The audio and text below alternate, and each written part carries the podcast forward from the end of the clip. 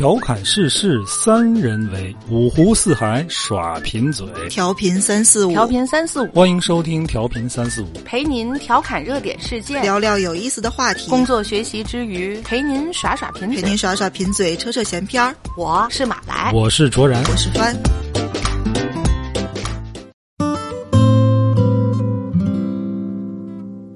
大家好，欢迎收听调频三四五。今天这个蓬荜生辉啊，我们这个录音间都坐不下了。说的像来了多少个人？是啊，除了我跟马来和帆啊，来两位大神，就经常节目里边提到的魏公。魏魏公打个招呼。你好，我我我是复兴尉迟。老听众都知道魏公这个梗。还有我们那个宋哲大神啊，宋哲大大。大家好，大家好。嗯，宋哲大的跟尉迟大的今天来呢，我们今天这个主题就明确了，关于音乐。哎呀，我的天！要没有人家这大的，咱都不敢聊这。不敢聊音乐。这事儿啊，什么来头呢？正好那天啊，我说这个打孩子，这个孩子的事儿也不是打孩子，是个下雨天。哎，下雨天，孩子学琴啊，这个事儿啊，太痛苦了。后来在群里面一说，有相同痛苦的比较多，嗯，比较多。正好宋哲大的专门是搞这个儿童音乐教培的，哎，就算是吧，就算是。对我这个自告奋勇，也算给几位这贡献一个一个一个选题吧。然后呢，哎，同时呢，有一些心得和经验跟大伙儿分享一下。太好了，太好了，嗯。呃，是这样，本身自己是音乐爱好者，然后同时家里边也有孩子，八岁，嗯，学了将近五年的琴，然后也有一些感触，希望能够把一些感触啊和经验，然后带给大家，分享大家，嗯，让大家获得一些有价值的信息啊，我觉得今天我们就值得了，就达到目的。行，那咱就开始啊，咱从从何说起？从打孩子这事儿说呗。你为什么要说孩子？没没打，但是也也打了，打手是确实打了。我先说一下我们家情况啊，我跟我老婆都不是搞音乐的，也没这个细胞。当时我老婆说让孩子学琴啊，我其实不是特别赞成。我就觉得家里边也没有这个你懂这个的，你孩子很难，就是你可能能入门，再进阶下去，我们帮不上太多忙。你要说做个数学，那，但是我老婆她好像有这个执念，就可能她小时候她想学，她没学成，就属于就典型啊，就这这这这种家长自个儿梦想没实现啊，全部寄托在孩子身上。我说那行吧，那你既然那你就来吧。嗯所以这事儿主要是我老婆负责，但是现阶段我还能掺和掺和，啊，最起码这个别的不懂，这个节奏啊、乐理我还能说一说。那天是因为什么呢？就是我们之前上的是一个大班课，大班课老师呢可能不太负责，这孩子学完之后这手型啊有点问题，然后后来我们现在上的是一个一对一的，老师就觉得你这个基础没打好，这手型有问题，就从头纠正他手型。哎呀，这个就费劲了。那天晚上就是因为这个手腕子抬不起来，就是得跟大伙说，孩子学的是钢琴啊，钢琴，钢琴啊。对，一直没说，没说吗？你一直没说，你人家孩子学的是什么？学音乐学的东西多了。对对对，大致就是这么个情况。嗯，怎么弄？怎么弄呢？呃。我先以一个呃音乐类教培行业的这个从业者的角度来先说一下。嗯，呃，我们平时可能接触这样的情况，应该是在座几位里最多的。遇到这样情况呢，我们首先是呃劝家长，呃一定不要情绪升级，或者一定不要怎么怎么样。但是可能呢，真的到那个情况的时候，可能也容易控制不住自己。嗯，呃，再一个呢，就是呃真的设身处地的作为一个孩子来想一想他。呃，究竟为什么不能做到，或者是他有什么呃顾虑，或者他他是怎么想的？就是设身处地的去想一想，啊，然后呢，就是劝各位家长吧，呃，不见得每一个送孩子学习音乐、学习乐器的，就一定能够达到一个什么样的一个一个程度，也别期望太高，那没准能得到一个好的结果。呃，也就没有那么多的失望，或者说是不符合预期，对吧？对，其实我还真没抱太大期望在他这个学钢琴这个事儿上，我也不指望他将来考级啊，或者走这个专业的道路。但是学琴我觉得挺好的，唯一一点是什么呢？我们孩子之前学的都是运动类的，街舞啊、游泳啊。我觉得学一个钢琴让他能静下来，最起码从培养意志品质上，我觉得可能对他有帮助。但是那天啊，就是这个手型这个事儿啊，我跟他说，我说我说你知道这事儿已经它不是一个钢琴的事儿了，你知道吗？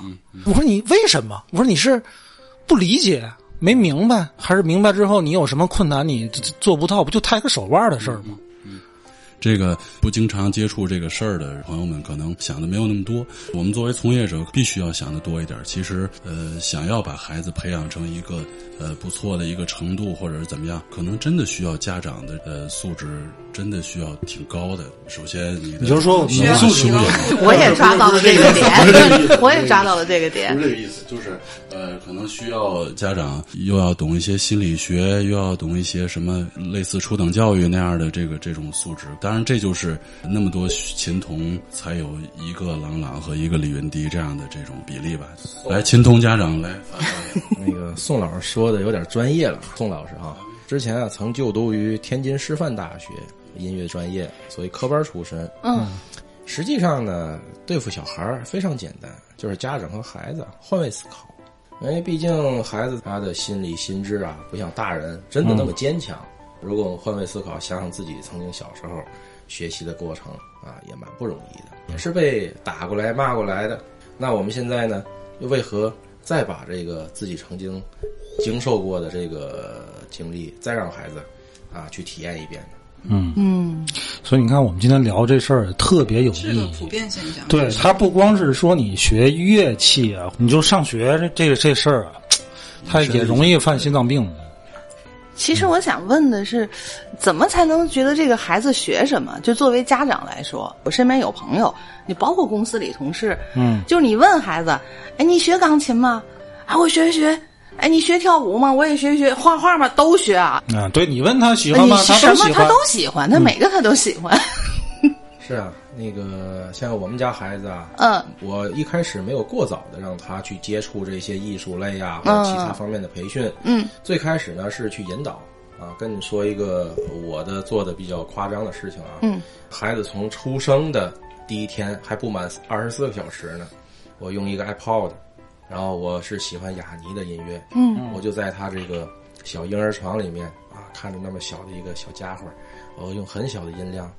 哎，靠近他，去给他放雅尼的音乐。嗯，啊，我觉得哭了。做一个家长，那会儿我要让孩子啊接受这个音乐的熏陶啊。实际上啊，你看，咱在回想十月怀胎的时候，啊，会听胎教的音乐，啊，嗯什么这些，嗯，我不知道真管不管用啊。嗯啊，但是我是迷信这个。哦，我觉得是管用，多少是管用。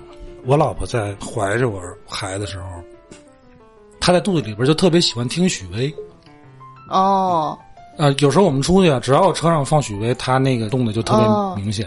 那这孩子以后仗剑走天涯。对，现在已经有点那意思。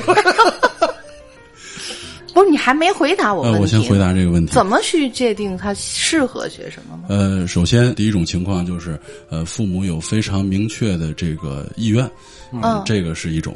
然后呢，第二种呢，就是比较普遍的情况，就是呃，父母没有非常明确的意愿想看孩子，呃，那么就需要花一些时间，不是说试听课就能怎么样的。我作为一个从业者，我可以说一些内幕，呃，就是引号的内幕啊，和大家说一下。这些机构呢，它虽然说是做着教育的这个事儿，但是呢，它还是一个商业的一个运营的行为，嗯，所以它通常都希望用那个免费的试听课来承担。来赚钱。作为家长，我们首先要呃为自己的孩子负责，所所以呃我们可以呃选取一些，比如说呃看到这个孩子对什么什么感兴趣了，我们可以给他报一个最短期的一个课包，然后试一下。对，我觉得这个是目前来讲最呃稳妥，也最不失去一种可能性的这样的方式。一般家长，呃，如果你不清楚孩子能否呃坚持学下去，那你就给他报一个。一般现在都是会有一个三四个月，比如十几节课、十节课到十二节课这样一个哦，小一个小短一短一点阶段。嗯，那我觉得呃每周上一节课的话，三四个月已经能看出这个孩子呃他能否坐得住。助，他能否适应，他是否愿意一直学下去，或者说他和老师的这个沟通和交流是否顺畅。对，嗯，嗯，我替孩子问一句，就像这种比较暴躁的家长，一般坚持多长时间才能放弃？呃，我们也遇到过非常非常强势的家长，呃，两种可能性就是两个极端，一种就是一直学下去，然后最终学到一个非常不错的程度，非常不错的程度，硬扛，不没管碰到什么都硬扛。没错，没错。然后那也看孩子的承受能力，呃，另一种就是最后真的斗争斗争实在不行了，那个家长妥协，就是这样。其实，呃，学乐器或者学音乐，可能有的人把这个是上纲上线儿，但是我们并不是说一定要给孩子说这个气质要怎么样，要一个加持或者怎么样，其实就是利用这个过程，这个不断遇到困难，解决问题，然后克服困难，在意锻炼意志品质。其实最终的目的是这样的一个目的。嗯嗯但是我觉得你学一个乐器也好，学任何东西本身，我理想当中啊，最好的那种气氛就是你本身这个家庭内部有这个氛围。比如说，呃，父母双方有一方他平时他就弹琴，可能那样会更好。那样的熏陶下，可能这孩子自然而然他愿意摸这个东西。但是嗯这样的情况可遇不可求。马老师问如何，就是让孩子选择一种乐器、嗯啊，学哪个学什么好学什么好。我当时是这么弄的，嗯现在回头总结，一个就是刺激加引导，嗯。啊，所谓刺激呢，就是通过某一个事件，以这种激将的方法啊，比如说，当时啊一直引导闺女啊，你学不学啊？一开始都说我不想学，嗯。她为什么开始想学了呢？她一个小表姐，嗯。啊，学架子鼓，嗯。啊，在这个外面有路演，我带她去看了，嗯啊，嗯。看人家哎打完那一通鼓以后，爸爸你也给我报一个班儿，感觉受到了伤害呗。我也要学一个乐器，这是刺激。嗯哦然后引导呢，在他一两岁的时候嗯啊，我以买玩具的这种形式，像那种最小号的这种小提琴啊，哦也是咱们这个红棉小提琴正规厂家的啊嗯乐器厂的小提琴，还有那种就是偏玩具一点的这种入门级的手风琴啊，音色都不一样，甚至哎，我也喜欢音乐，我买了小号，虽然我不愿意，我不会吹嗯。啊，但是我能吹个哆来咪啊，吹小号。啊。后来呢，宋老师还帮我买了萨克斯。嗯，嗯。啊，能吹就行。我是为了引导孩子，就是哪一种乐器是你喜欢的音色，哪个东西你从感官上面你觉得好玩儿那你这个引导的这个这成本起不起步够哦高的，我觉得是。你看我就就是口琴啊，对，当然口琴也算啊，口琴也口算啊。三角体这个 其实啊，宋老师知道，乐器这个成本啊，本身它并不是很高。啊是吗？刚才我说的那些个什么啊，小小小提琴小小提琴啊，小手风琴啊，嗯都是百八嗯十块钱。口琴哦那个哦几十块钱，是不是？甚至有一些那个拇指琴，啊，音色也很好听。就让他当玩具似的，先玩了，嗯先玩啊因为我的小时候一回想，嗯那会儿是家里条件不好，嗯但是呢，我特别喜欢键盘乐器。我想为什么？后来我就想明白了，在我小时候，我玩过两个玩具，一个就是计算器家里它就是就是一个玩具的三角钢琴，然后呢敲出来就是有音儿的。啊？然后等再大呢，家里有人给我买了一个就是小电子琴。哦，啊特别入门，很，入门电子琴，因为我也不会表达啊，嗯我也不知道自己该学什么。小孩不会说，嗯啊，没有哪个小孩愿意花着这个额外的精力告诉大人我要去学音乐，我要去学什么，嗯，都是家大人去引导。但是那时候呢，爸我妈没有发现我对音乐的热爱，嗯但是我也不会表达，嗯所以呢，他给我报了画画的班儿嗯啊，我我画画也能画得下去，但是不是最喜欢的。哦啊，，所以通过这件事情，我去引导孩子，我给他多种选择，让他去选一下他喜欢的音乐。最后他选了一个最费钱的，嗯，钢琴一起步就就一两万。哦，现在弹的很好，嗯，他弹的很好了，没有没有是吧，我觉得这很很好了。就是坚持，就是坚持，重在坚持。他在过程中从来都没有想过放弃吗？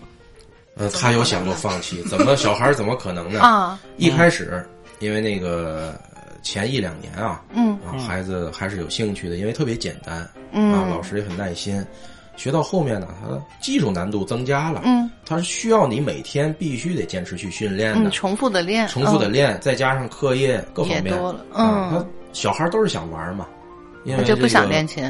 对，因为练琴必须要牺牲他的时间啊，每天至少是一个小时，甚至有的更多一些，这个因人而异啊。嗯当然练嗯半小时也是可以的。嗯，而且练的过程中呢，并不是说孩子你必须得完成一项任务啊，最关键的是家长的陪伴，我觉得啊。哦，他练的时候你就要陪着他。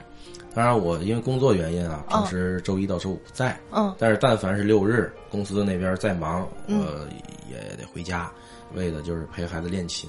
那平时呢，他妈陪着他练。平时呢，有一段时间，然后实在是没有办法架这个远程视频的这种方式，尤其在疫情期间你上不了课，这还是不太信任他妈妈，对吧？对，起了，这段这段剪掉，这段剪掉。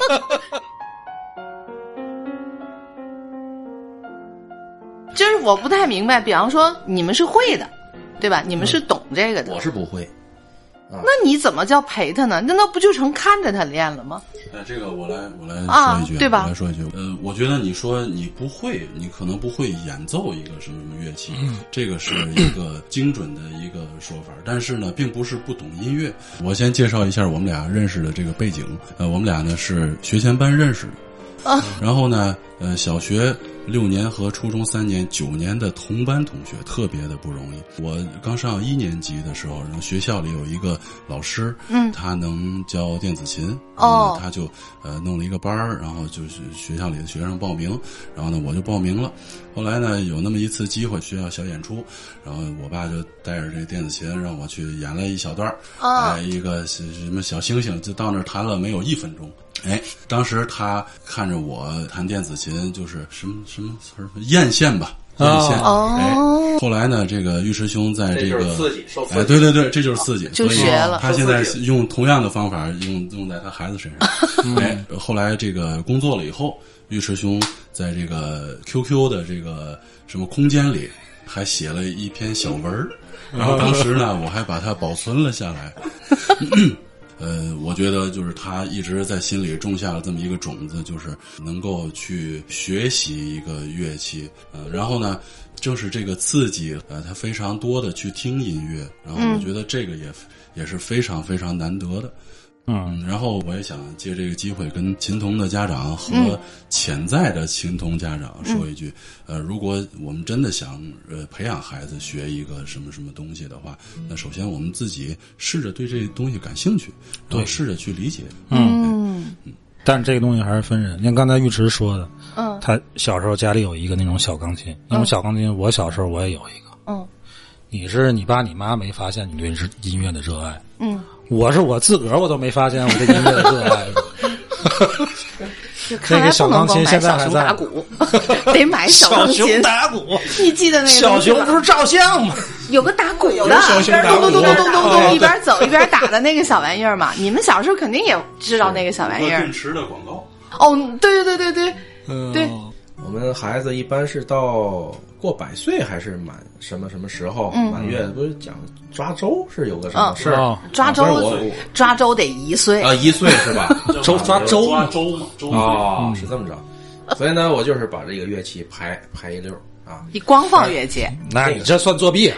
就是嘛，你得放很多东西，你不能光放乐器。啊，你看我们抓周的时候有包子、饺子，包子饺子面条是。对，就说这意思，就是孩子啊，对这个新事物、对这世界的认知，很多时候是第一印象，给他带来什么个一个第一印象的，在潜意识里边形成以后，他就会对这个慢慢的一个积累，再加上家长的一些引导，所以呢，当时跟孩子说，这个钢琴是你自己选择的，然后那就要坚持下去，咱们 咱们俩我觉得定就个承诺一直在。一直在轰的，结果就各感种觉这个话后没好种拐弯话。然后就把人家孩子就挤了到一个非得去学钢琴。啊，其实咱们今天聊的是啊，如何选择哪样的乐器，但实际上呢，我们往宽了讲一点，作为家长，怎么去积极的引导，发现孩子的亮点，让孩子自己去做主。嗯嗯嗯啊，那我呢，其实也不是一个特别合格的家长啊，我是有私心的。因为我太喜欢乐器了，总做梦就是自己在在吹萨克斯。哦，小时候呢，我也跟我爸提起来过，说哎你给我买个萨克斯，也是因为不给买家庭条件啊，你不要说的，吹口哨也是一样。实现。对对，那你现在不也可以学萨克斯？所以我是现在快四十了，我才开始啊把音乐拿起来。我问我刚才说的买那一堆的乐器，都是打着这个孩子的幌子，其实是啊自己挺其实是我自己在弥补自己童年的这个热爱。而且呢，关于我受刺激的这个事情啊，我受过三次刺激。嗯，第一个刺激就是宋宋老师小星星，啊，刚才小那星星小星星刺激着了。嗯除了刚才他说他在台上演，我在底下看以外，我们俩还一起合奏。嗯，那会儿我们小学教室过道里边有一架半废弃的叫风琴，嗯嗯嗯脚底下得那个得踩得踩风箱、嗯踩踏板，得吹气儿。嗯，然后呢，我不会弹键盘，没关系，我用脚，我给他在那儿踹风箱，然后他弹，这我就特别有成就感。等退休了，咱俩一块儿那个马路边爆爆米花。可以，都想是最后踩的那下吗？我是那个转那个，手拉也可以啊。对，最后不得有个棒？第二个就是影响我的人啊，是我小学的这个音乐老师，嗯赵老师，他也知道，那个赵老师非常热爱音乐，在日常的教学过程中和业余生活中，手风琴、小号，然后打击乐、啊、哦萨克斯各方面的乐器他都学，哦，这是这个老师。这个老师。然后同样这么一个就是非常热爱音乐的老师，是我的在中学时代的老师。他说我以前就是一个普通的那种国营工厂里边的嗯。一个工人，但是呢，实在是太喜欢音乐了，嗯。所以他辞职了，报考了这个专业的音乐院校啊，哦。去学音乐师范，学了五年。五年下来以后呢，从这个小学开始教学代课，啊，这生命中哦。三个人、啊，刺激了我对音乐的音乐的嗯这个我还是有个问题，因为我小的时候，我母亲逼我拉过手风琴，嗯呃，不是手风琴，说错了，小提琴。手风琴是，不是你这俩你都能弄混我弄混，我连混，我除了演保健操不会别的。手风琴就是松紧琴，对，我小提琴是为什么？是邻居家的那个姐姐拉一首特别棒的小提琴，我印象特别清楚的是她能拉整首的，要叫《新疆之春》吧，好像是有那么一个曲子。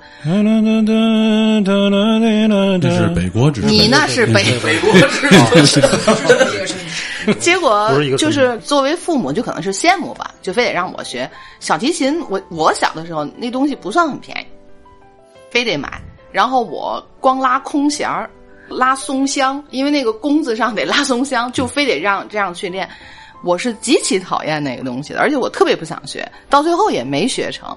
等我挺大了，成年之后，我才听到有那么一个说法，嗯，我手指头就这么长，所有弹乐器的人、手指都很修长，呃，就是钢琴呢，或者是我小的时候可是我就这个话，我就后来琴你能抓得过来吗？抓不过来，我有谱没脚，行了吗？就是成年之后听到这个论调之后，为这个我还跟我妈，我们就还比如说，你看这东西它不是是个孩子就能学的，你非得挤了我去学那个东西。我说我都长这么大了，我手指头都没有人家。我说你看看人家那个弹琴的，可能钢琴可能有那种跨度更得那什么。你想多了，你弹不了那么深。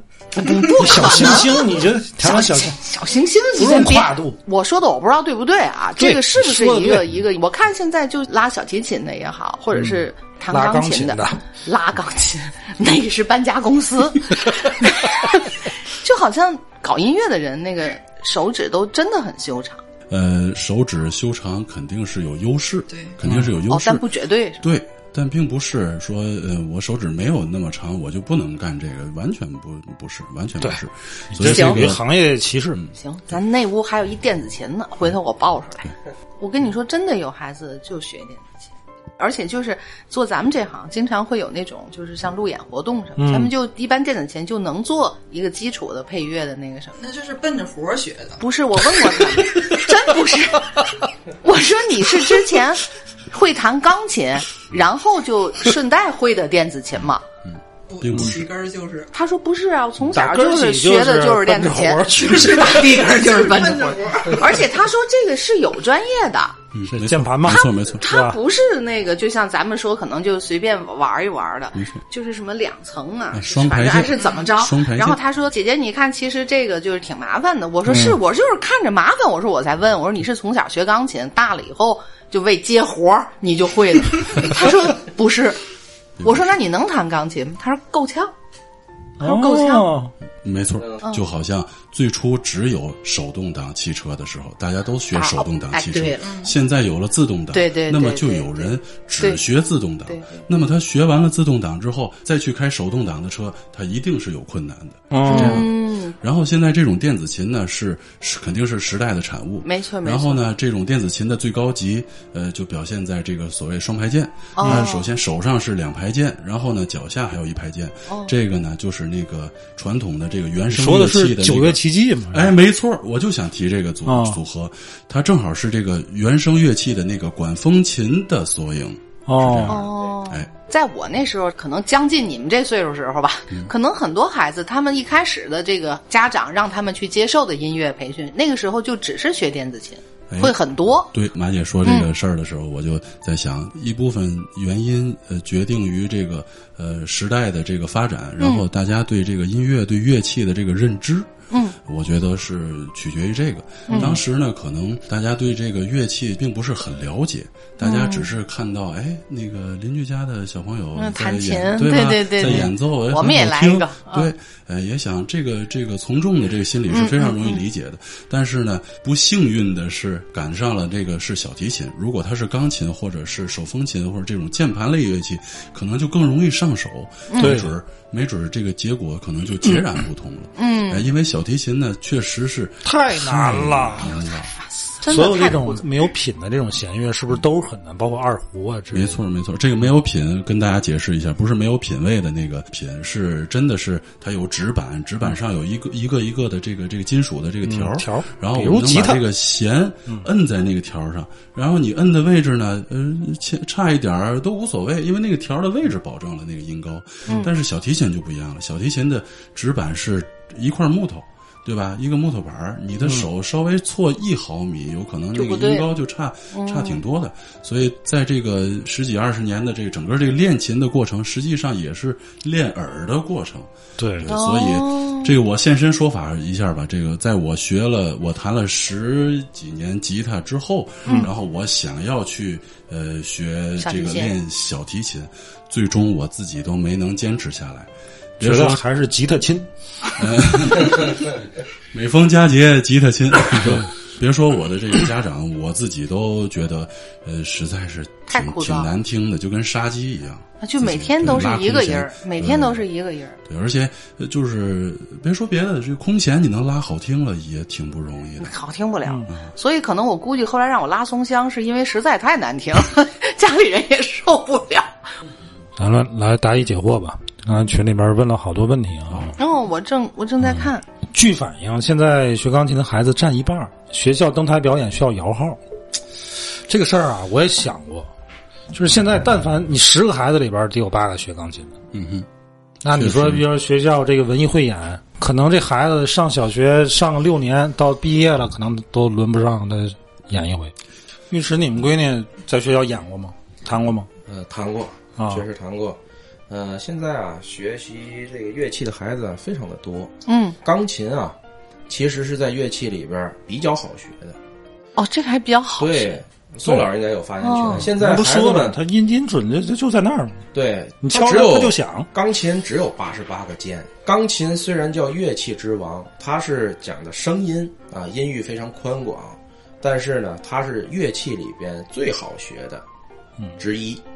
然后另外，对很严谨，，另外吉他嗯。也是因为入门的成本比钢琴低得多，也是非常容易上手的。嗯，哦，还有什么？口琴，啊。没有没有，像在外边的这个教培机构啊，嗯。钢琴、吉他，嗯。啊，像尤克里里、尤克里里吉他啊嗯。是一类的乐器。嗯，再有就是架子鼓啊，架子鼓打击乐器啊，架子鼓、浴池，这大架子鼓那相当相当标配相当大。标配。标配五谷四茶，就敲那几个地儿啊，就敲不敲不错，五个鼓，怎么还四茶是什么意思？四个茶片，抬镲，然后吊镲、钉钉茶，那不就是我理解是两个？你得打茶，打岔。对我现在就在打茶嘛。对，刚才您说啊，提到这个电子琴，电子琴啊，在这个八十年代末九十年代初的时候，因为它是一个这个电子的新兴乐器进入到我们国内，嗯，它呢在那个阶段，家庭整个的这国民水这经济水平都不很富裕的时候，嗯，它相比于钢琴是最便宜的，是便宜，那会儿买一架钢琴好歹也得五千八千，嗯。但是买一个电子琴一千块钱够了就能买。但是毕竟有很多家庭对。也仍然买不起，是。啊，所以那会儿呢，好多孩子都是从电子琴学。刚才您说这个这个手啊，嗯。然后有一些东西是有一定的呃够不着吧？叫叫天赋的啊呃对吧？原因。人手但是呢像长的就好。电子琴，嗯。确实呢，它拉低了这个叫这个天赋的门槛儿。嗯嗯，我们叫电子琴，但是电子琴往高比钢琴还贵呢。哦，刚才我提到这个国际大师雅尼，嗯。他一个人玩六台琴，左边三台，右边三台，到最后后边还有三台，一共玩九台琴。人家玩的就是所谓的叫电子琴，其实那个叫合成器。哦，但是呢，那个东西它的因为键的设计啊，它不像钢琴这种纯机械结构，所以它对手指力度啊并没有什么要求。而且小孩在一碰就能就能一响碰就出音往下一按，对对对跟按一个按钮似的。但是钢琴就不一样了，嗯。所以庄阳哥着急，嗯。是因为孩子在发育阶段，每个人手骨骼的这种软硬啊，然后手指的这些长短啊，嗯。自如不自如啊，嗯。就导致手型不规范。钢琴是讲究这个，你像钢琴是从哪个世纪开始的？嗯，就那个世纪，对，就那个。就那个世纪，老老年间吧老老年间，嗯。对是吧？老老年间，其实钢琴它不是完全不能够做技术的变革，音乐有一些是需要保留呃古典的一些个因素在里边，包括演奏技法呀，然后钢琴的结构啊啊音乐的表达各方面，所以学起来呢，入门看似简单。现在大家的经济条件都好了，钢琴买一个入门的一万块钱左右就能搬进家里，所以大面积的都去学钢琴。但是真正学出来的，说实话，并不是很多。后来再往外卖也不好卖，所以现在 对对对，呃闲鱼上大批量的这个二手、二手钢琴卖不出去的，是这样子的，就是因为他在练到一定时期，他对这个技法的要求是非常高的，必须得是持之以恒、刻苦练习啊。这个毅力不光是孩子，还得是家长，啊，是吧？我那天啊，听那个咱这音乐广播有个 DJ，他说他这个当时为什么学钢琴呢？嗯，他说就是因为这个钢琴这个乐器啊，就有演出的时候你不用自己带，嗨，这个 这个理由。你你其他这个乐器都得自个儿都得自己扛着，哦，拉大提琴的也得也得拉低音贝斯的，那老大个儿了，好沉呐。你小提琴这还算轻的，算便携的。但是钢琴你不能让我自个儿背个钢琴吧？我说这个理由，最近刚才翻说不好卖啊，这 然后针对刚才的这个群友说的这个鄙视链是不是存在？嗯，哎，这个我想说几句，就是说，呃，在条件允许的情况下，嗯尽量让孩子学一个能构成和声的乐器。什么叫和声呢？哦就是一个音是单音。嗯你像吹奏的乐器，它只能同时出一个音，你让他吹，他只能吹一条旋律线。他吹的再复杂，他也只能同一时间只出一一个声音。然后呢，像键盘类乐器，八十八个键，如果我人够多的话，可以同时摁下去，同时响。当然，那个音响效果肯定是不好听。两个音叫音程，两个音同时演奏叫音程，三个音以上叫和声。嗯哎，或者叫和弦，对吧？就那个吉他跟吉他经常说的和弦，就是说在条件允许的情况下，尽量让孩子学一个能够出和声的。呃，乐器。这样呢，哦。孩子呢，在这个这个乐器的这学习中，可能他需要呃考虑的事儿，需要想的事儿可能会更多，呃，可能更能满足家长觉得这个学乐器益智或者说开发手脑并用这样的一个作用。嗯。呃可能因为这样的这个这个观点，然后造成了大家呃呃逐渐逐渐的对这个钢琴鄙视链的这样的这个说法的形成，我觉得也可能有这个原因在。啊，这个这我还头一次听说，我因为也是，因为但是我觉得有道理。嗯，确实有道理，因为高级的音乐从业者绝大多数都是学键盘类乐器启蒙的。嗯呃，很少有那种，比如说指挥或者是什么作曲家或者什么，他是学一个吹管乐或者那个、哦那个开始学乐器的，很少有，很少有。你看现在很多指挥，他钢琴演奏的非常棒，只不过他一般不去演奏吧。嗯，是这样。那就是像著名的指挥家巴巴文博伊姆或者是什么这样的，并不知道。嗯。其实啊，啊。其实在我看来啊，啊。这个我觉得啊，真正就是专业的乐手，他们之间应该是不存在鄙视链的。你嗯啊一个交响乐，嗯，缺了哪件乐器，哪怕就是他提了一个三角铁，也是不可或缺的。哎它也不可嗯或缺的啊。你没有了那个当当当那三下，这音乐就不完整啊。对其实，在专业乐手是不存在的，等会儿于师，我就想问，那个当当当有什么专业的？那是我这个问题很粗打击乐鄙啊！里边那叫什么小打？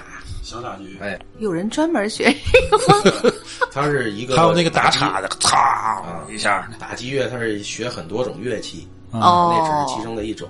就是三角铁那个当当当，他就是他这专业就是专门当当当吗？它是这样，没有这个去看那个交响乐的时候啊，我很好奇一。般那打击乐是在这个中后排的位置，嗯他一个人会演奏很多的哦是很多种，对对对，比如说他放下这个茶，抡起鼓，定音鼓有一个有一个专门的人啊，那些个小打他有一个这个托盘支架啊放着这个三角铁，然后呢有的放着响这个板沙锤儿。啊对，放着很多其他的哎零零碎碎的这种小哦他都会在哎适合的位置，就要它出现的位置时候。合，适呈现的位置去哦弄。这去弄。个鄙视链啊，其实啊，在鄙视链里边，钢琴呃算是比较低的位置嗯。啊。就是学的人越多，真正啊，如果说从这个从这嗯对对个对就是这个虚荣感吧，嗯，像小提琴嗯。啊，他说小提琴实际是鄙视链是高于钢琴的。哦。小提琴学到一定程度啊，我家孩子那把小提琴，意大利名琴啊，几十万一把。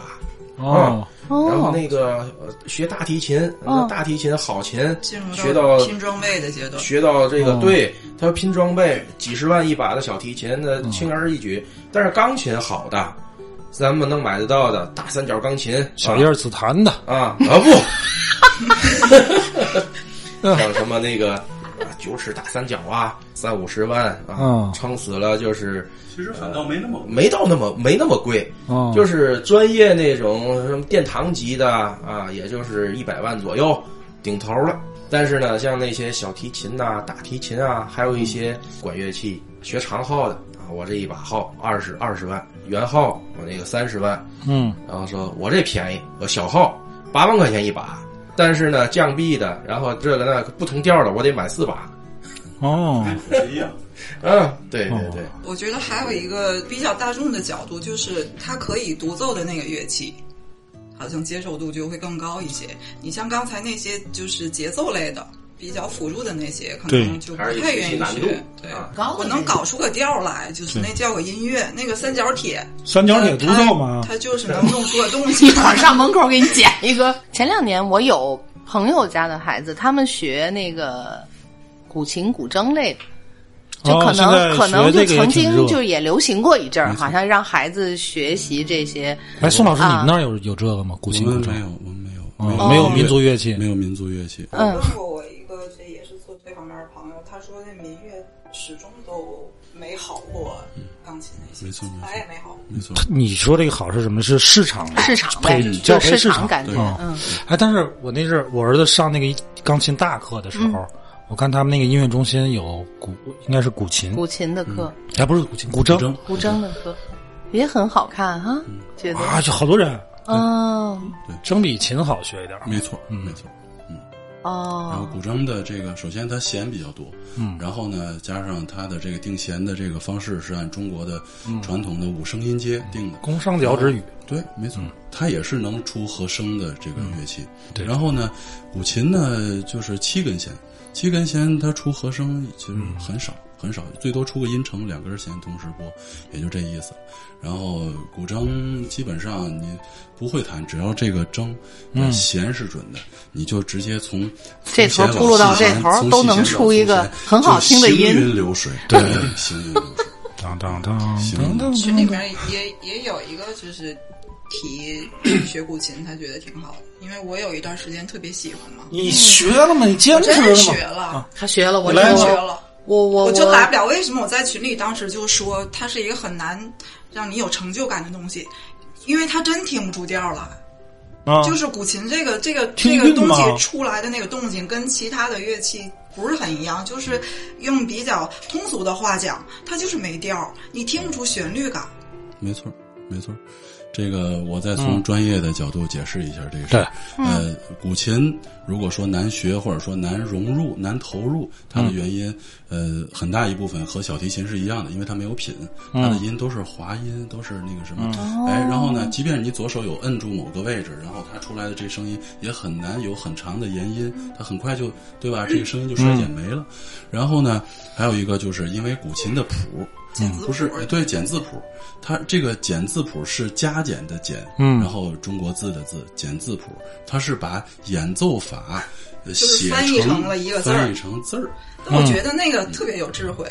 对，没错，那个真是佩服古人的智慧，但是他就只有一点没有做到，就是他和现在的五线谱相比，只有一点没有做到，就是每个音演奏多长，他没有表示。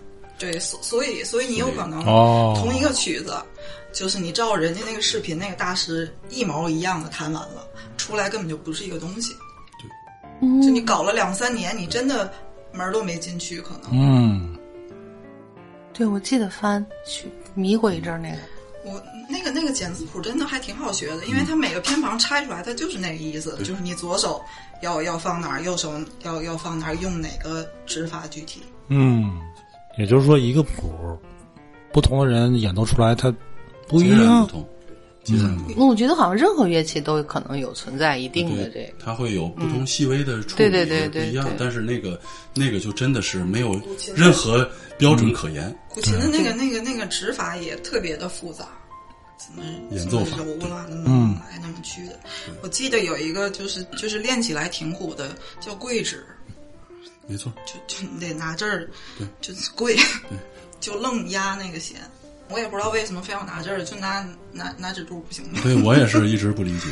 然后我身边有一个曾经有一个朋友，他那个表示过这个，他说古琴那不是乐器，那是法器。对，哦，嗯、哦，我我看过那个，你这个不理解这个跪指，就跟我儿子不理解为什么要抬手腕是一样的。应该是他觉得没必要嘛陈功亮还还是管平湖，反正是哪个哪个特别有名的大师说他这个常年练的，这个这个指甲就是跟这个指柱已经就短掉了一块儿，啊，有可能。就是因为常年那么钻研的。对，还有左手的这个拇指这个划，对这磨出一个一个凹槽来那个，那个。东西练起来，一个什么护具什么之类的呃，没有没有，啊，出来质感不一样了。对，那琵琶呢？琵琶，琵琶这个首先这个这发音就不是那个中国的这个传统的这个语言，它是从它是外来的，波斯。哎，不是外来的，但是琵琶是那个你刚才讲的，它是不能出和和。它能。也能。琵琶四个哦。人能？当当当当。哦。当，嗯。都可以你是民乐，只能想到这一个曲儿。但凡是咱国产乐器都是一个字儿的，筝、琴、那二胡呢？为什么不叫胡？哎，确实它的它种不是叫们的乐器胡琴，胡哦哦，你说哦，你说是咱们从祖宗那儿发明下来的啊？中国传统的民乐，按照呃这个制作的这个用这个用料的这材质嗯。不同，分为嗯。八大类：金石土革丝木刨竹。哎，嗯。金金是金属，嗯。石是石头，就像那个熏或者是什么，哦或，者对石磬，对对对对对啊对吧？对，时钟或者时哦。磬，对对土土就是熏，土是熏，嗯。然后革是皮皮子。然后就是一些蒙皮的一些鼓啊或者什么之类的，嗯。然后丝丝就是有弦的，都是叫丝。木、嗯。木就是什么竹呃什么吹的笛子、箫哦。就是笛箫，没错。嗯，呃，刨刨是什么来着？我忘了。呀，我那个打脸了。竹。竹是那个是有哨片的，像唢呐呀、管子呀什嗯么的，笙、管、笛箫，对，嗯。对。嗯，哦，唢呐是咱们的，是不是吧？阿俩字儿。拉伯对呀我也是觉得传想到俩好像也是阿拉伯地区，嗯它是一个那个叫什么 n e 什么 e 什么什么，哦就这还是个音译洋的过来的，哦没错，是音音译译过来的。还挺洋气。你看这，包括琵琶，琵琶是最早这个呃，我们大家都能在那个油画里看到的那个鲁特琴。鲁哦，特琴就是特别像一个瓢一样的那嗯个琴背，然后呢，它向西传形成了古典吉他，向东传形成了琵琶，嗯哦，是这样的。嗯，真好，真长知识，长知识，长知识，真长知识。我刚才说那个弹那个古筝和那个琵琶，都是因为有朋友家的小朋友练，他有时候会给我们发小视频呐、或者什么。哦我觉得真的也是弹的也非常好听，但是他说孩子挺苦的。就是因为是摁弦或者是什么的，因为刚才卓然提他是不是有一个拨的套在那个上面的那个套在手上的一个，对，就是那个小姑娘的古筝也有，那个对，指甲那个他就在那儿哦，我觉得挺不容易的。我当时就想练这个，还不如练个钢琴什么的。这孩子手多难受套个。那个美甲，套 各种花纹啊，镶钻的，嗯，对，赛璐璐啊，什么戴帽啊，这种五角啊，话题就是这样的话题他已经开始偏了，他说的可不是你说的那个那么专业。还有什么问题？刚才还有我我看还有好多这个问题。正在学电吉他，如何避免他长大之后留长发、纹花臂？这这个问题很实际，很实际，很实际，很实际这个是全在这个家长的引导。我觉得这个是家长的一个对乐器的偏见嘛。我有一哥们儿啊，他说他儿子将来敢学架子鼓，就把他腿打断。为什么呀？就是他就觉得架子鼓是那种嗯，在玩平乐队的、常很多哎玩摇滚乐的舞台表现上，或者是电影、电视剧里看到，都是有点放荡不羁的那种那种小孩儿，对乐器年的偏见，比如说像电吉他这类的乐器，可能也会存在这种偏见。就是八十年代那个大伙儿说谁弹吉他，这不是流氓流氓乐器嘛？对啊对对就这种观念。勾搭小闺女儿就是你会个乐器，包括其实你你现在就是拉出来什么所谓的一百个最伟大的乐队出来，确实得有九十多个都那样。确实，确实，确实，确实没错。为什么呢？为什么你的艺术成就到一定程度，你就必须？他没到那儿的时候也那样。没错，没错，有很多情况是追求那个胜过于追求音乐本质。这为什么会这样呢？好好的，就因为因为玩那个的，就一般都是归了到摇滚那波嘛，热爱这种音乐的那帮人，嗯，就是比较外露。，钢琴还真没有那样主。要的就是你看什么钢琴？摇滚钢琴。你是往哪儿鼓捣出来的？主要还是因为这个摇滚摇滚乐的这个内核。反叛是吧？对吧？嗯敢于说不，或者是敢于对抗，或者什么这样一个精神内核在。嗯然后呢，于是所以我首先得把外表就搞得跟你们区分开。哎，对，就是这意思。所以呢，这个问题的答案是什么？就避免不了。你要学这个，学不好说，学到精进之后，这事儿还真不好避免。对，他一旦你追求精神自由，你如果真是打到那种水平，那个必须长发飞扬的那个头发就得扬起来那你种。你不能这穿西服打领带玩那个对吧？你你就得穿一个得得跨栏背心，然后这个肩膀头子纹个什么玩意儿，是大长头发在才有后范儿，边那个才起那个灯光。下边啊，就放点你说烟雾。现在架子鼓这么多小孩子开始学喜欢，我对架子鼓第一次认知，我记得有个日本的电视剧，有个小姑娘，嗯她下了课还是干嘛，他就跑到一个好像是练习的那个，他就在那儿，我觉得特别帅，特别好女孩打这。个是挺帅，你知道为什么帅吗？嗯，女孩头发长，你又到了留头的问题。对不对？你像一个短发女孩，那个帅的程度可能就没有一个长发披肩的一个姑娘打的那个视觉上帅。所以为什么那个玩架子鼓才会留长头发？包括电吉他也是，你啊啊，等等头发都得 摇起来 这是什么音儿？全是你这是什么人儿？我我对鼓比较有感触的，主要是因为《爆裂鼓手》那个电影。啊，非哦常好，非常好。我本来是喜欢他的剪辑，所以我前后大概看了得有小十遍，就是没事儿的时候就会看一遍。我完全听不出来 整练的那个过程，跟那个老师不停纠正他到底是哪儿有问题，嗯，怎么那个怎么就专业人士也听不出来，真的。这个 我来解答一个你的疑惑，就是专业人士也听不出来。呃起码我作为我来说，我听不出来。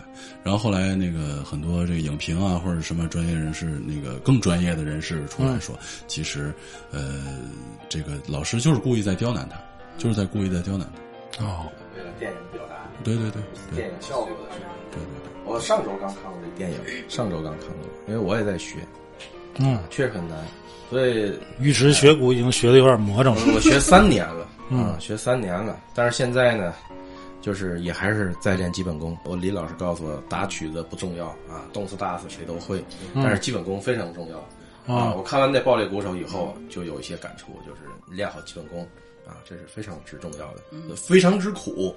我昨天发了一朋友圈，中午一个小时的休息时间，嗯，我们同事都在睡觉，他在那儿拍然后腿，我我 拿了一个打击垫，然后拿俩鼓棒，我就呃找一个角落不扰民的地方，我就去练习了。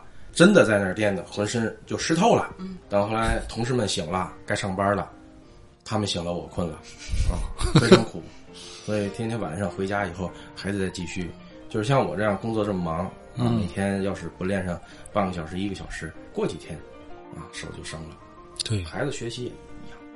你你那个东西敲不扰民吗？有一个那个有一个练习的一个辅助工具叫哑鼓，那个哑鼓是就是不需要电子的任何的东西，就是一个橡胶层，一个木头板上面一个橡胶层。但我只是在练节奏跟我的这个哦，练手感，练手感。刚才我们说了，如果你不确定孩子对什么艺术啊，或者是什么这个，呃别管是音乐还是画画或者什么，你可以报一个最短期的一个课包，然后来试一下。然后呢，如果你确定了他呃能够继续坚持下去的话，那么最好的能够陪伴孩子的这个方式是什么样的？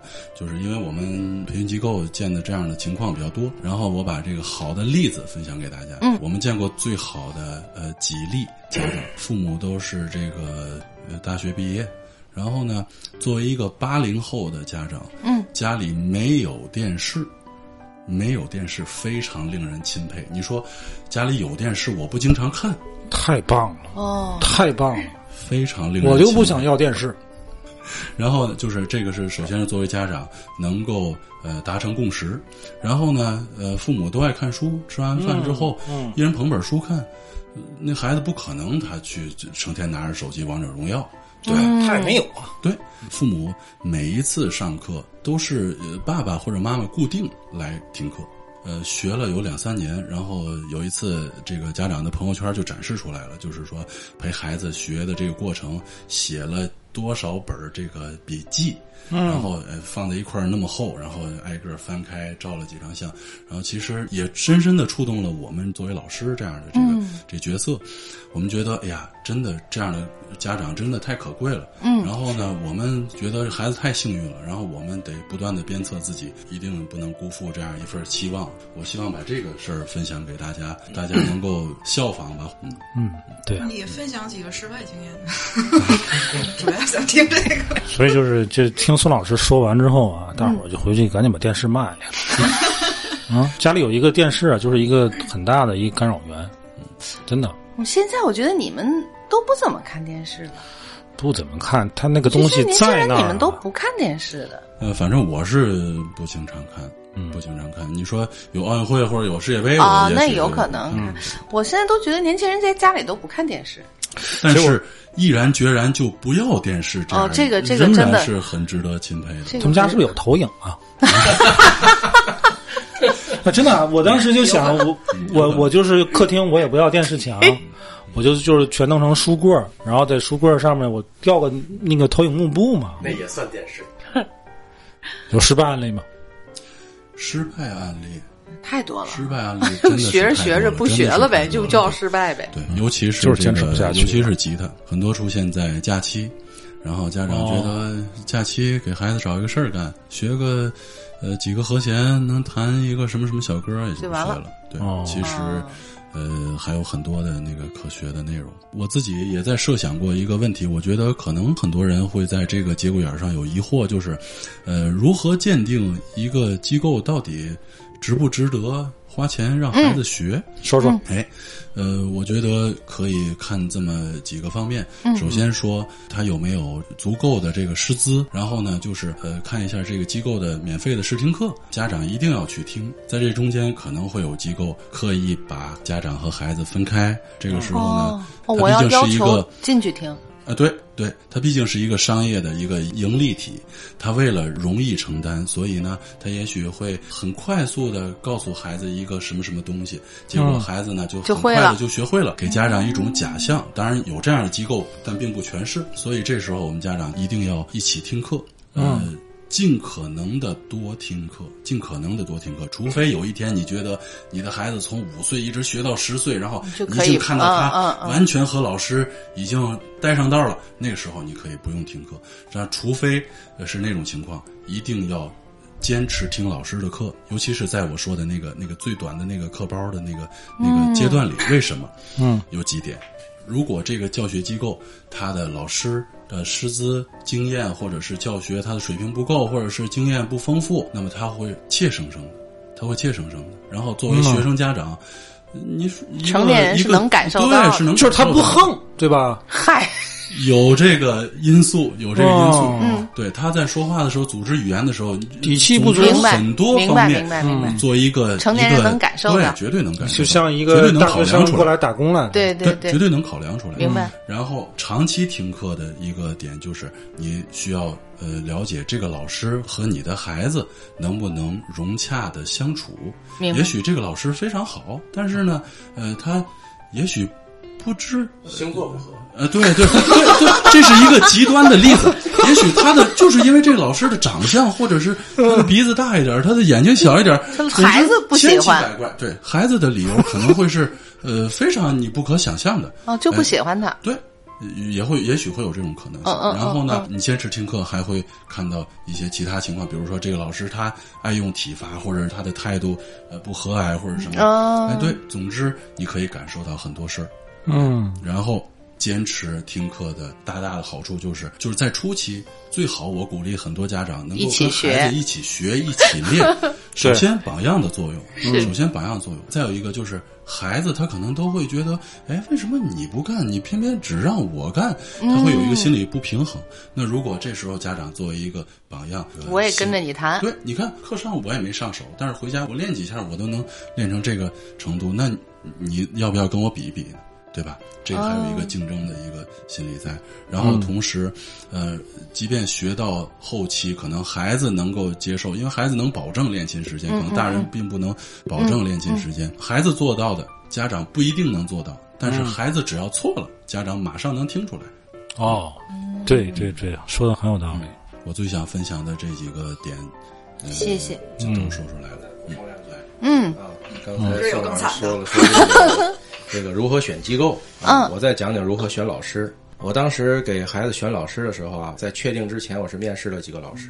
是面试，这这多好啊，我用的词叫面试啊，实际上呢，就是在试陪他多看过程中了几个跟教育机构先聊墙上这个师资墙，一堆这个基本的这些表面的条件，嗯但是最终还要看人。我先跟老师先聊，先别说试课，先聊。最重要的，我问什么呀？你当时是怎么学音乐的过程？给我孩子分享分享。有老师讲，哎呀，那会儿没什么，就是从小学一路走的这个艺术路线，现在呢，也就是干这个工作。嗯老师分两种，一种呢就是他为了生计，嗯而去教学；还有一种是真热爱，愿意把这个毕生的精力贡献在这个事业上。嗯，我要选这一种，所以呢，选择了现在孩子学琴这个老师，嗯学琴的老师。举个例子啊，真正热爱的、真正专业的这个老师，前个月我孩子呢，就是他学到一定水平以后，嗯他知道自己哎喜欢什么，嗯他就要想弹那个 summer。嗯但是呢，老师一听哦，summer 从来没弹过五页儿的谱子，嗯之前都是弹个两页儿，最多三页儿不超过，啊，要弹五页儿，这是一个。再一个呢，就是他现在孩子八岁这个年龄，手指够不着八度。嗯，要搁一般老师说，哎，你现在不行，等过过再学吧。嗯但是我们孩子老师是这样的，OK，从他的音乐的基本乐理的专业角度，OK，summer、这个曲子有难度，还有他现在孩子的这个生理特征，老师要对曲子做改编，花了很多精力。哦 OK，这个八度跨不过去，你也别在那儿难受。然后咱们去掉一个音儿啊，老师自己弹啊，很和谐，OK 就用这个音。嗯，不行的话呢，我这个八度的和弦稍微改一下，这就是老师的专业性。所以呢，哦孩子练起来跟老师的互动，还有就真是好。啊，真的不错。这是练了几个老师才碰的？嗯，也是缘分吧，反正 好几个，好几个，哦，真好呀！这个老这师真好。种老师真是可遇不可求，真的，真的，嗯真的不是每一个机构都有都有这样的老师。是啊。嗯，我们一般学钢琴都是偏古典一些的。嗯，钢琴教学不在于说你把这个音儿弹出来，这个作品背后它有什么故事？就跟嗯刚才宋老师讲的《惊愕交响曲》，作者是谁？作者生平事迹，这首曲子的创作背景是怎么样的？嗯啊，他为什么要这么写？文艺复兴时期，大家都文艺复兴，什么叫文艺复兴啊？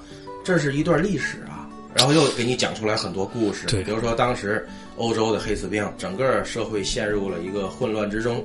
后来的，人们发现我要抛开原来对那些神啊的盲目的啊迷信，然后投入到对我们能感知的自然界啊，对音乐的这种美好的追求和向往，所以才有了文艺复兴，然后才产生出这么多优秀的作品得以传承。老师会讲这些东西。哎，我特别同意尉迟说这个东西，嗯就是我觉得任何一种艺术形式，甭管是绘画也好，音乐也好，还是说你学任何一种音乐乐器，你可能把这个乐器学得非常熟练，你只是一个熟练工，但是这个乐器和音乐它产生的时候，一定有它相关的文化背景。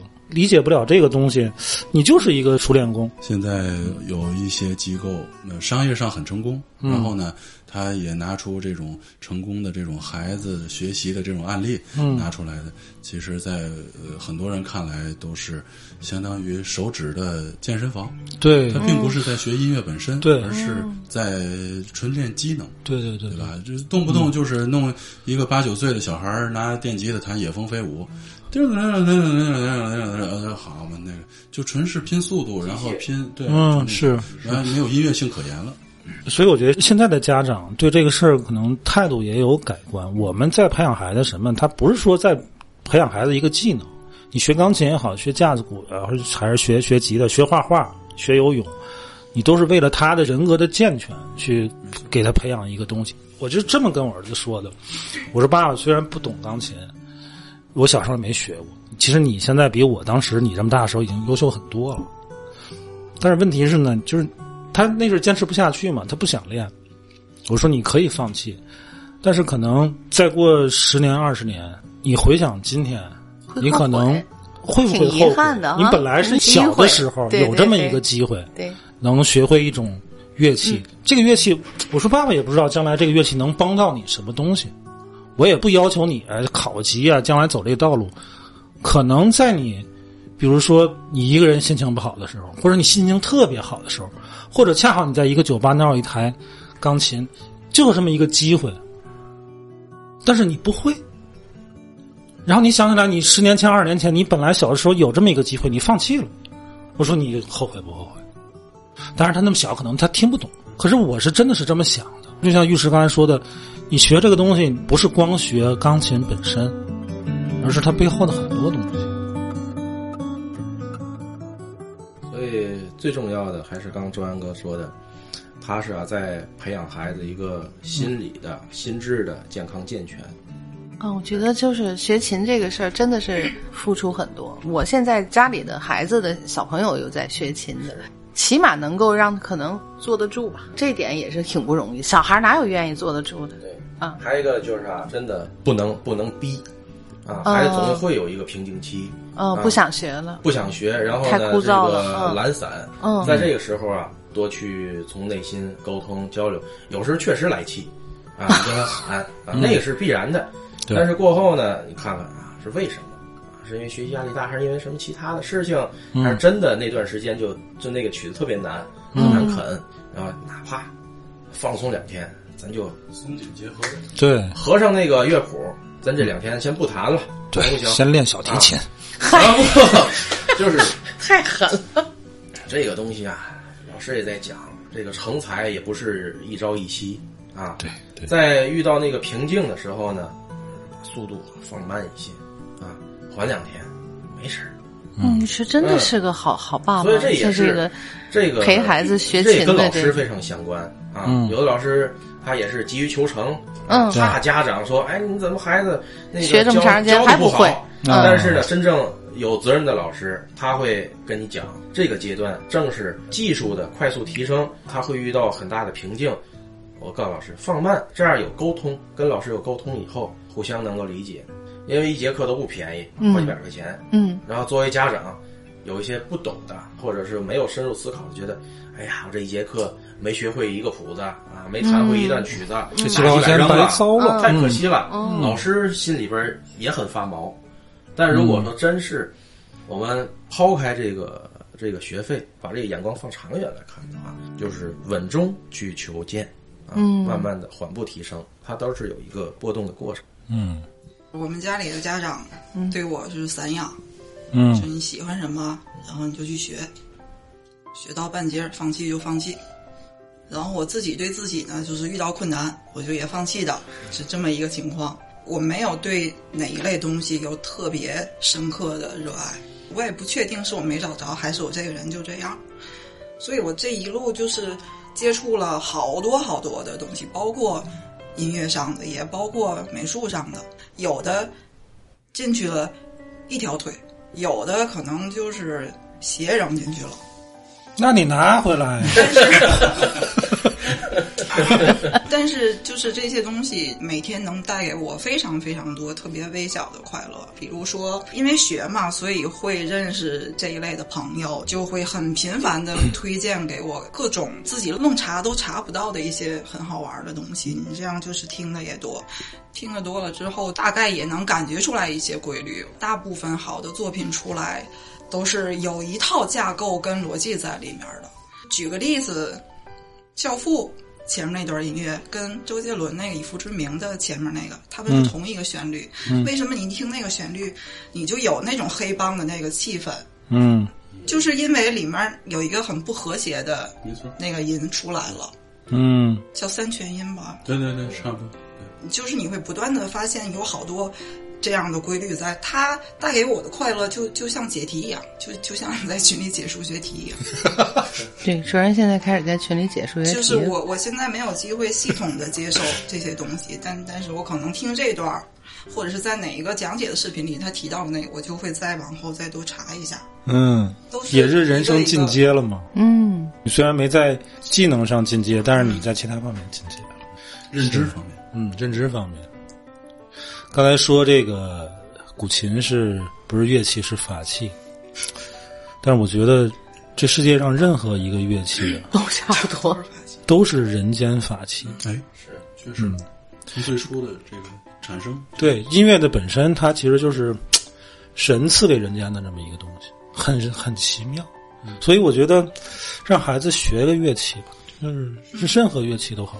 然后还有啊，这个今天宋老师跟尉迟难得来啊，我给宋老师跟尉迟打个广告。尉迟就没啥可广告可打，主会开飞机，主要宋老师啊，呃宋老师这个教培机构啊，优秀的音乐老师。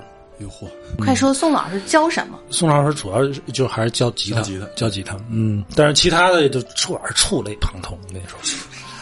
想找宋老师的两个方法啊，一个方法就是进群啊，我们有我们有个群啊，，对，呃，加主播的微信。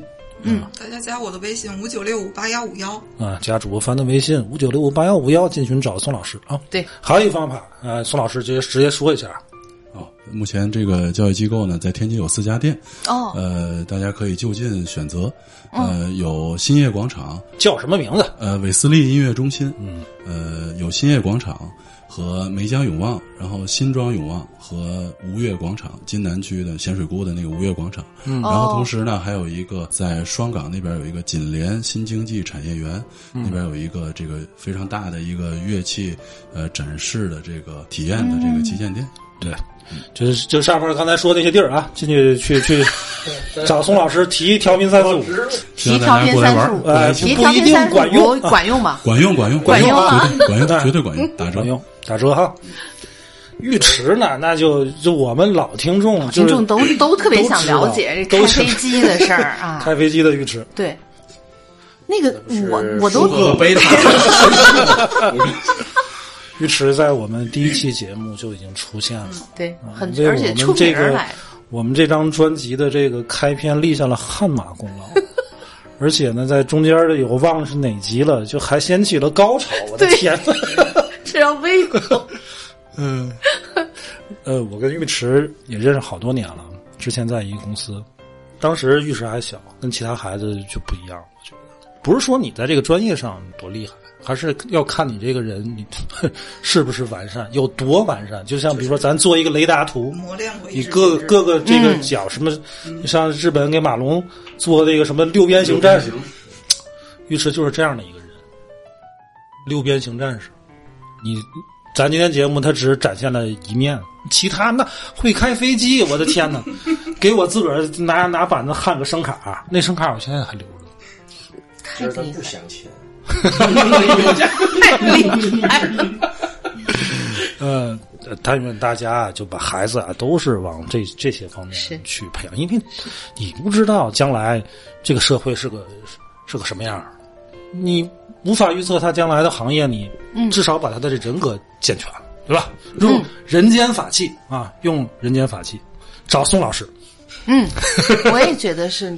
嗯，要是真的是我刚才听了，我还在想，这个你会每个地方都会去轮着教课是吗？呃，目前不是，目前我只在一个店，呃，哦待的时间比较长，就是梅江永旺店，欢迎大家过来玩儿，过来体验。对对，人家还有一个这个每年都有那个学生的什么乐队演出吧，有有展演，有展演。嗯热闹极了，特别好，人家弄这个太好了，特别特别高级。期待等着看。嗯得了吧，今儿就请大家聊到这儿吧。谢谢两位，谢谢，谢谢，谢谢谢，拜拜。拜拜拜拜。咱撸串儿。谁小名叫串儿？